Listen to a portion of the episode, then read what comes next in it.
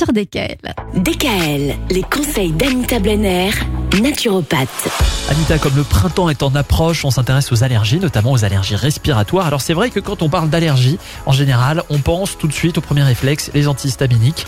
Il y a des solutions naturelles aussi qui peuvent faire office d'antihistaminiques? Bien sûr. Alors il y a des extraits de plantes et puis il y a des aliments qui peuvent, de la même manière que les médicaments, hein, bloquer les effets de l'histamine. Alors en premier lieu, on pense à la quercétine. Alors qu'est-ce que c'est la quercétine? Et qu'est-ce que c'est la quercétine? C'est un antioxydant présent naturellement dans les oignons. Ah bon Oui, surtout rouge. Est-ce que c'est ça qui fait piquer les yeux Ah, c'est j'allais dire, c'est ce Eh qui fait non, pleurer. non, non, pas du tout. Ah, Arrête de me copier tout le temps, toi là-bas. Les oignons rouges sont très riches en quercétine et également les capres. Euh, Ah. En général, les personnes allergiques connaissent euh, ces produits-là. Oui. Il y a également le raisin qui en contient beaucoup et ça, ça va vous faire plaisir. Le vin rouge, Contient des antihistaminiques naturels de la quercétine. La quercétine. Voilà. Et surtout les petits fruits, les petites baies, c'est-à-dire la canneberge, les groseilles, les cerises, également le brocoli, les agrumes et le thé vert sont très riches en quercétine.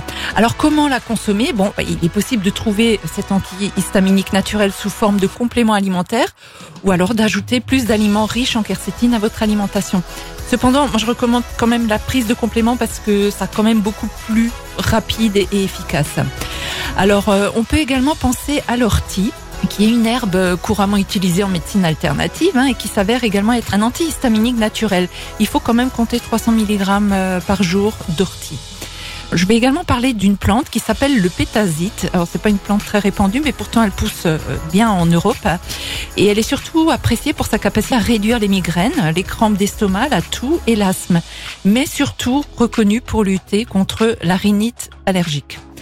On va également penser au curcuma, à la spiruline, qui est une algue très ancienne, et évidemment à la vitamine C. euh, Mais là, j'en parlerai plutôt euh, demain pour Parler de la davantage. Voilà. Voilà. préventions en fait. Bah Voilà. Mhm. Parce que l'allergie, il faut vraiment préparer le terrain au moins un mois à deux mois avant. C'est pour ça qu'on en Bah, parle aujourd'hui. mette, alors. Bah oui, tout de suite. Bah, Allez, de- hop. Demain, en l'occurrence. Parce qu'on parle de prévention demain par rapport aux allergies.